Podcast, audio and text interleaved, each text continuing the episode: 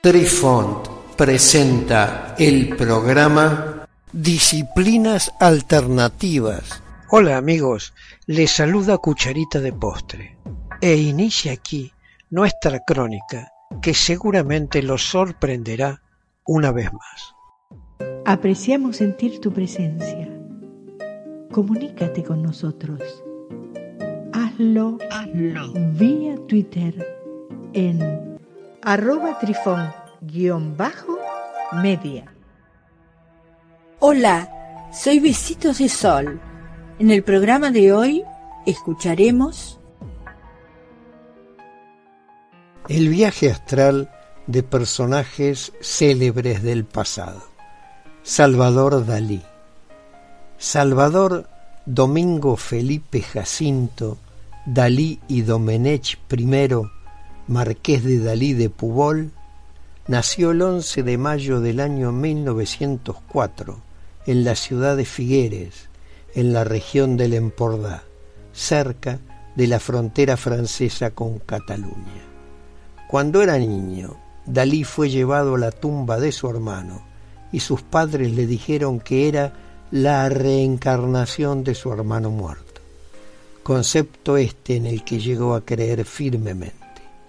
Dalí dijo de su hermano, él probablemente fue una primera versión de mí mismo, pero concibió demasiado en lo absoluto.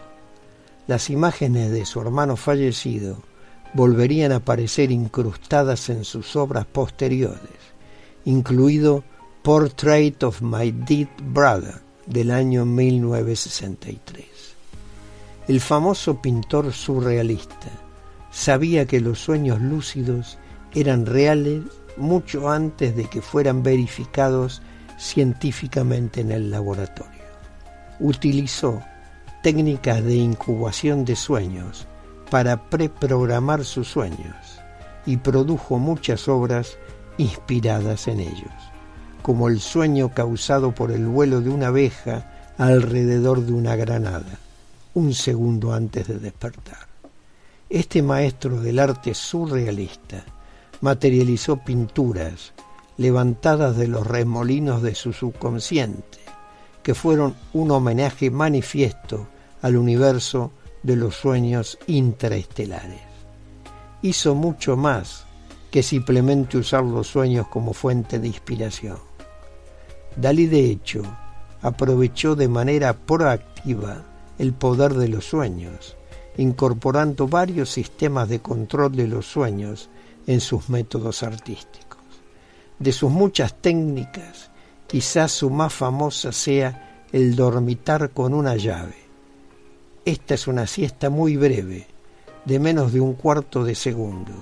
Utiliza para canalizar el espacio fluido entre la vigilia y el sueño, donde las sensaciones y percepciones reaparecen como imágenes hipnagógicas Dalí prescribe el sueño durante la tarde a sus compañeros pintores, indicándoles que proporciona tanto la inspiración visual como el descanso necesario para que la mente y la mano permanezcan afiladas y estables para los trabajos de pintura. Describía textualmente su técnica a otros artistas del siguiente modo. Debes sentarte en un sillón preferentemente de estilo español, estirado y con la cabeza inclinada hacia atrás y apoyada en el respaldo de cuero del sillón.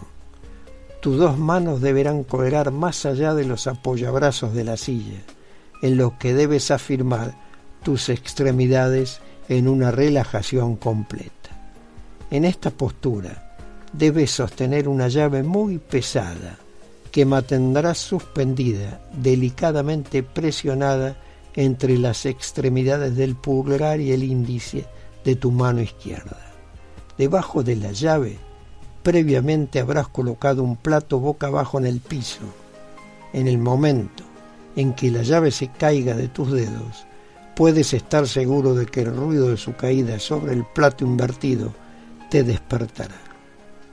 Resumiendo, Salvador Dalí fue un estudiante avanzado sobre los escritos de Freud, nunca consumió drogas y solo bebió alcohol, especialmente champán, con moderación.